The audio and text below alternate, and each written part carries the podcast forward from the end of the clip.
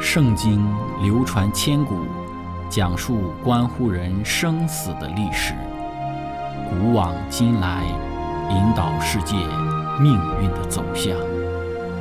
圣经历经风雨，见证真爱永恒的真理，惊天动地，拯救堕落罪孽的生灵。圣经荡气回肠。感动铁石心肠的生命，坚往之来，翘首以待基督的复临。希望福音广播电台圣经系列解经节目开卷有益，让我们翻开这本千古奇书，去领悟其中可以扭转人生的真理。亲爱的听众朋友，平安！欢迎您收听《圣经解经》节目《开卷有益》。今天我们要继续学习圣经当中这位传爱的先知何西阿，以及他所写的《何西阿书》。今天我们要分享的主要内容是何西阿那个时代的历史背景和当时代的信仰危机。在开始我们的学习之前，我们一起聆听一首诗歌《鸡叫的时候》。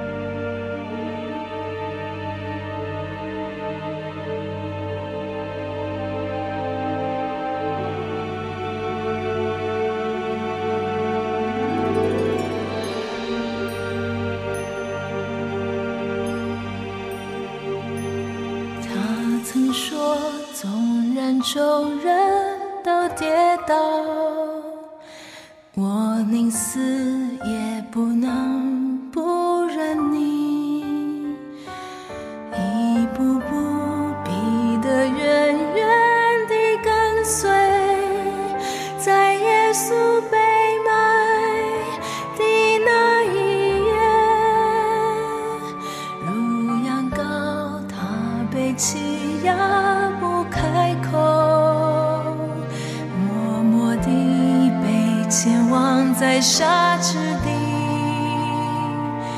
逼得心里不禁充满惧怕，竟然三次都说我不认识他。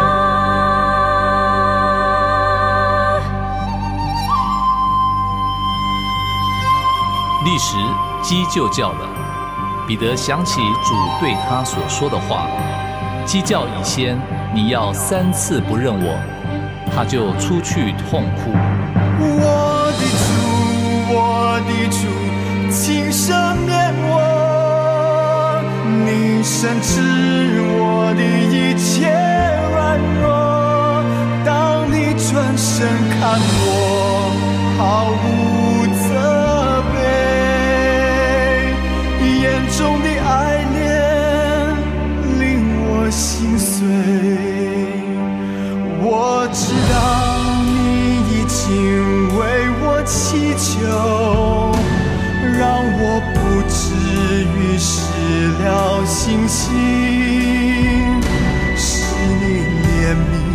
让我能再回头，在爱中坚固我的胸。我知道你已经为我祈求，让我不至于失了信心。是你怜悯，让我能再回手坚固我的胸。我们既然有一位已经升入高天尊荣的大祭司，就是神的儿子耶稣，便当持定所承认的道。因我们的大祭司并非不能体恤我们的软弱，所以我们只管坦然无惧地来到施恩的宝座前，为要得连续蒙恩惠，做随时的帮助。我知道你已经为我祈求，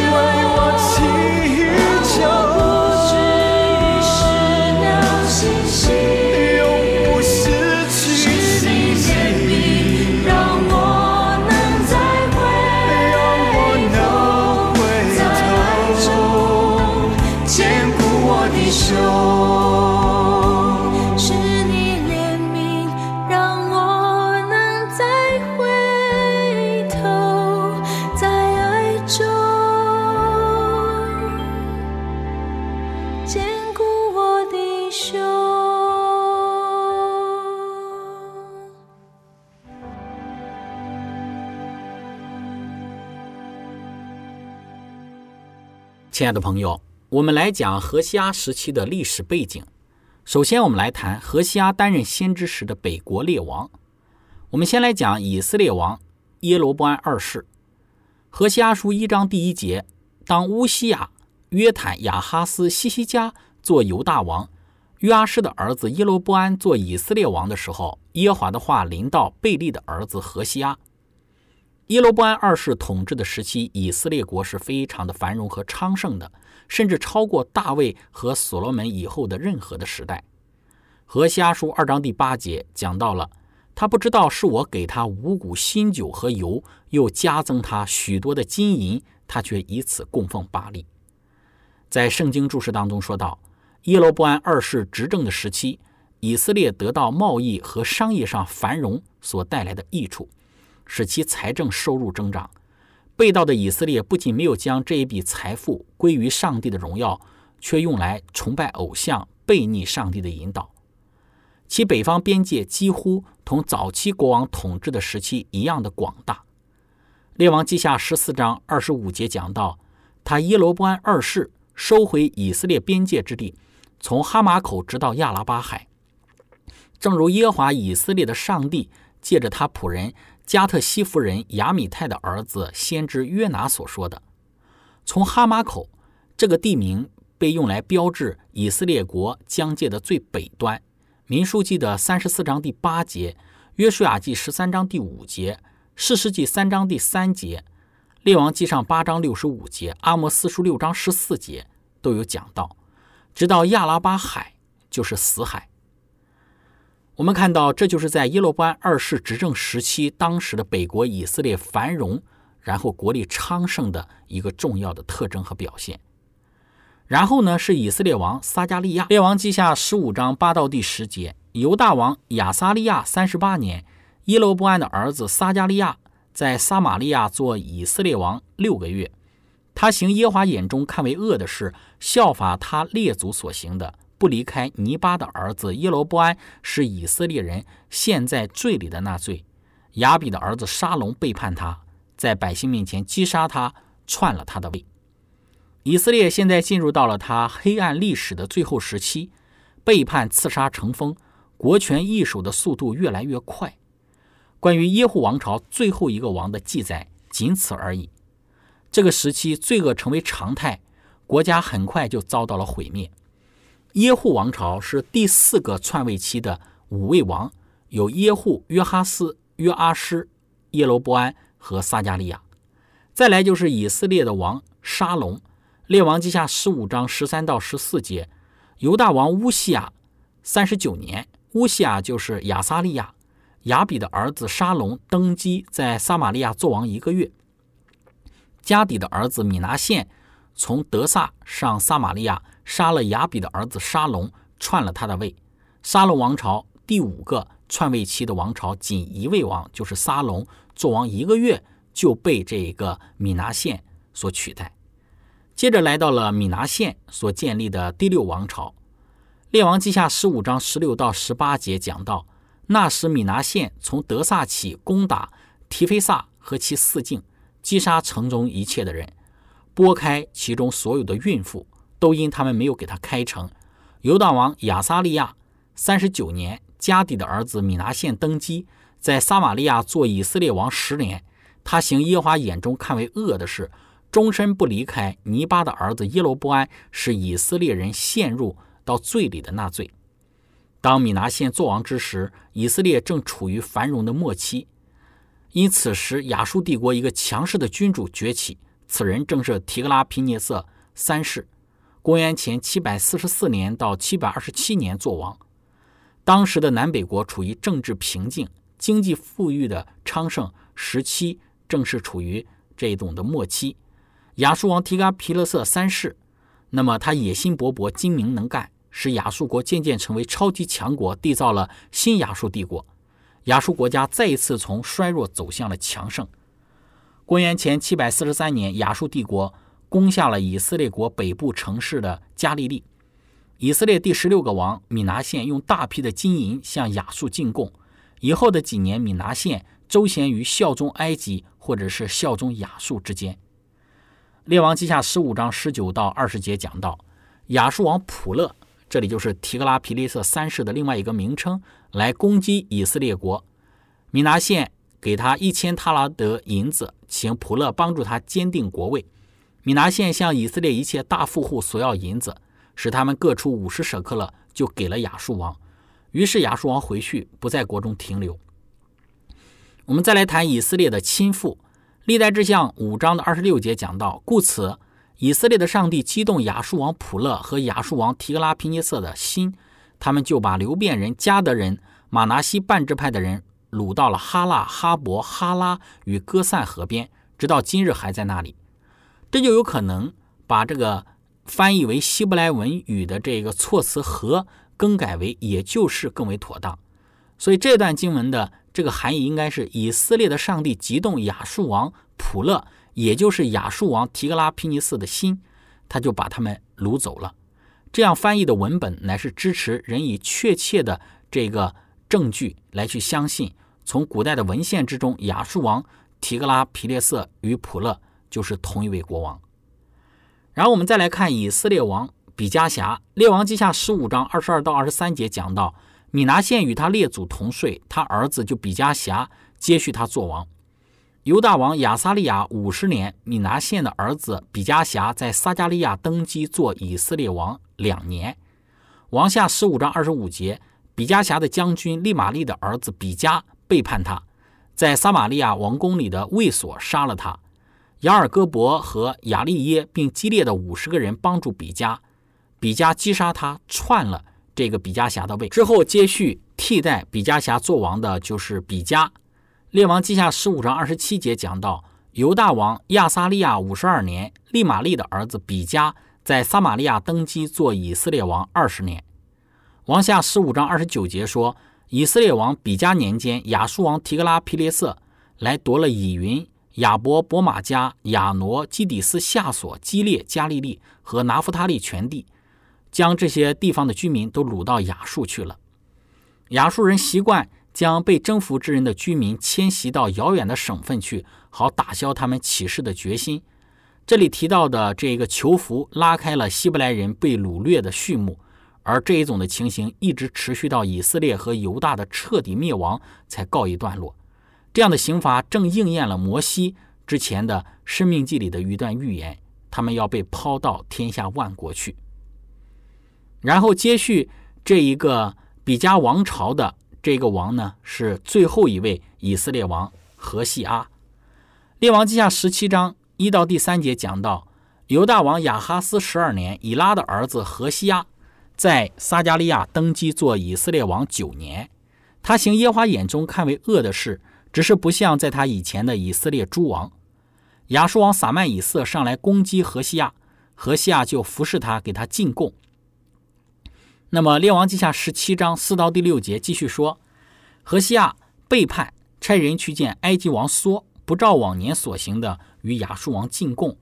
亚述王知道了，就把他囚锁，锁在这个监狱里。亚述王上来攻击以色列遍地，上到撒玛利亚围困三年。何西亚第九年，亚述王攻取了撒玛利亚，将以色列人掳到亚述，把他们安置在哈腊与哥散的哈伯河边。并马代人的诚意，曾于公元前七百二十五年围攻以色列王国，镇压以色列王何西亚的叛变。当其叛乱之时，他领兵包围了撒玛利亚，围困三年。三年之后，攻克了撒玛利亚城。但是由于城陷前之前这一个亚述王去世，就由他的弟弟萨尔贡二世来继承他的王位。那么，这就是我们所讲到的这一个以色列国他们最末期的这几个王朝，以及与当时的这一个很重要的一个大国亚述之间的一种的交割。亲爱的朋友，分享到这里，我们一起来聆听一首诗歌，再次将我更新。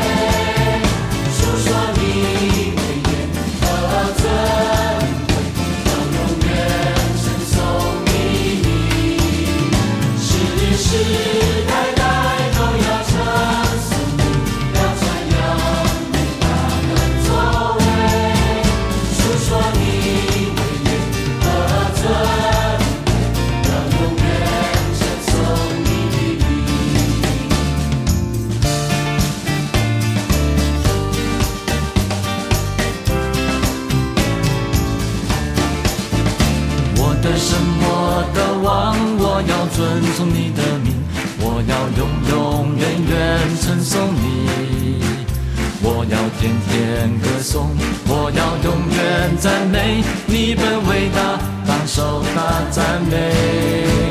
我的神，我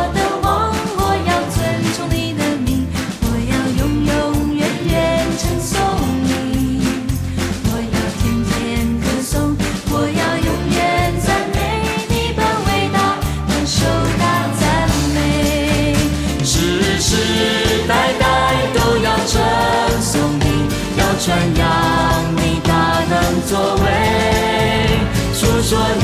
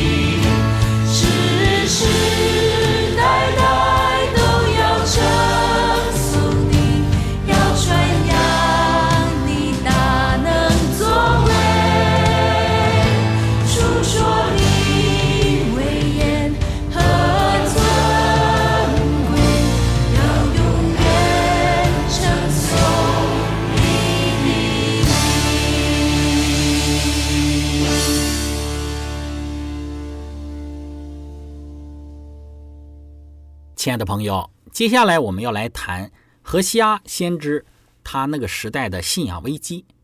第一个那个时代的信仰危机就是弑君篡位、战乱连连。以上我们已经讲到了这个以色列国的幕后的几个王朝之间的这一种的更换的一个速度是越来越快。在《先知与君王》这本书当中也讲到，二百余年以来，十个支派的诸统治者所种的是风，故此他们所收的是暴风。君王相继被弑，而为其他具有统治野心者所取代。主论到这些不敬虔的篡位者说：“他们立君王却不由我，他们立首领我也不认。每一项公义的原则都被抛弃在一旁。那些应在世上万国面前做神恩之保管者的人，却向耶华行事诡诈，彼此之间也是如此。第二个信仰的危机就是偶像林立，淫乱遍地。何西阿多次提到耶罗波安一世所设立的牛犊崇拜偶像，这是导致以色列犯罪的一个主要原因。这种的牛犊崇拜后来导致更加残酷、更没有人性的巴利和雅斯他路的一种崇拜，是当时的丰饶、生育、性爱女神。古希腊人在他们的多神信仰里也采纳了阿斯塔蒂，并改名为阿弗罗代蒂，也就是罗马神话当中的维纳斯女神来进行崇拜。何西阿书八章第五节讲：“撒玛利亚，耶和华已经丢弃你的牛犊，我的怒气向拜牛犊的人发作。”二章十三节说：“我必追讨他素日给朱巴利烧香的罪，那时他佩戴耳环和别样的装饰，随从他所爱的，却忘记我。”这是耶和华说的。六章第十节，在以色列家，我见了可憎的事，在以法莲那里的有淫行，以色列被玷污。那么，祭司投入到偶像的崇拜之中，甚至呢，献孩童来去祭祀他们的假神偶像。和西阿书十章第六节，撒玛利亚的居民必因博雅文的牛犊惊恐，崇拜牛犊的民和喜爱牛犊的祭司都必因荣耀离开他，为他悲哀。和西阿书四章十三到十四节，在各山顶、各高冈的橡树、杨树、栗树之下献祭烧香。因为树影美好，所以你们的女儿淫乱，你们的心腹行淫；你们的女儿淫乱，你们的心腹行淫，我却不惩罚他们，因为你们自己离群，与娼妓同居，与妓女一同献祭，这无知的民必致倾倒。在当时的迦南宗教的影响之下，很少有女性在新婚之夜仍然是贞洁的。女性把自己的童贞献给了迦南的生殖神。与陌生人性交怀孕，借以表示神已经赐福给她，可以生养众多，造福宗族。这种献身的行为一生只有一次，是在婚前履行的。有些女性充当了巴利神庙的神妓，与进香客发生性行为，视为是一种宗教的责任。这就是当时的整个北国以色列的这种偶像遍地、淫乱污秽的一种场面，一种的状态。第三个信仰的危机就是背弃真神，欺压穷人，崇拜造物主，不敬拜创造一切的创造主，因此遍地充斥着背信弃义、互不信任、欺骗上帝和人的败坏景象，盛行流血杀戮，穷人到处受到压迫，淫乐披上宗教的外衣，社会各个阶层都堕落了。阿莫斯书五章十二节说：“我知道你们的罪过何等多，你们的罪恶何等大。”你们苦待艺人，收受贿赂，在城门口驱往穷乏人。八章第四节说：“你们这些人要吞吃穷乏人，使困苦人衰败的，当听我的话。”生命记十五章十一节讲到：“原来那地上的穷人永不断绝，所以我吩咐你说，总要向你地上的困苦穷乏的弟兄松开手。”在《先祖与先知》这本书里头说到，上帝虽然已经应许大大的赐福于他的百姓。但是他的意思并不是要使他们中间完全没有穷人。他曾说：“地上的穷人永不断绝，他的百姓中间总有一些穷人，需要他们发挥同情、怜爱、慈善的心。”第四个，他们的信仰危机就是背信弃义、流血杀戮。四章一到第二节，以色列人呐，你们当听耶华的话。耶华与这地的居民争辩，因为这个地上无诚实、无良善。无人认识上帝，但是其假释不见前言，杀害、偷盗、奸淫、行强暴、杀人流血的事却接连不断。何西阿从以色列灵性上的缺乏，转到以色列人所犯的一系列罪行，如同一股恶流。一旦失去诚信、良善和认识上帝的知识，就会在该地酿成这些可怕的罪行。在以色列十个支派被掳之前的时代，也是一个充满了同样悖逆与同样罪恶的时代。上帝的律法被视若无物，因此就向以色列打开了罪恶洪流的水闸。第五个当时代的危机就是弃绝救恩，遗弃律法。何西阿书四章第六节：我的民因无知识而灭亡。你弃掉知识，我也必弃掉你，使你不再给我做祭司。你既忘了你上帝的律法，我也必忘记你的儿女。以赛亚书五章十三节说道：“所以我的百姓因无知就被掳去。”生命记三十一章十到十一节，摩西吩咐他说：“每逢七年的末一年，就是在豁免年的这个定期祝棚节的时候，以色列众人来到耶和华你上帝所选择的地方朝见他。那时，你要在以色列众人面前将这律法念给他们听。但很显然的，他们弃绝了这一个上帝的救恩，同时也遗弃上帝的律法。何西阿的主题的信息就是上帝爱他那误入歧途的儿女。先知何西阿透过对自己家庭生活的个人感受，以及宽恕自己的妻子不贞洁的感情，使他瞥见天父对于他子民的爱是无比的深厚的。在上帝大爱的光照之下，北方王国可憎的罪恶也就显得更加黑暗。百姓的行为令何西阿先知无法忍受，所以他使用了最黑暗的色彩，描绘了以色列因继续行恶而将临到的可怕的一个报应。这些警告不是威胁，而是事实，表明犯罪必遭受刑罚是不可避免的事实。但是何西阿书自始至终都描述着上帝对于他百姓。也就是他这一群背叛百姓的特别的怜悯和慈爱。书中充满了劝众民悔改的呼吁，对那些愿意归回慈爱天赋的人带来希望的信息。亲爱的朋友，今天我们的分享就到这里。最后，如果您想与我们有更多的互动，或者是您愿意与我们分享在您生活之中的信仰的见证、信仰的经历、灵修的感悟等等。那非常欢迎您的来信，您可以写电子邮件给我们，我们的电邮地址是 z h i c h e n g at v o h c 点 c n。感谢您，愿上帝赐福您，我们下次节目再见。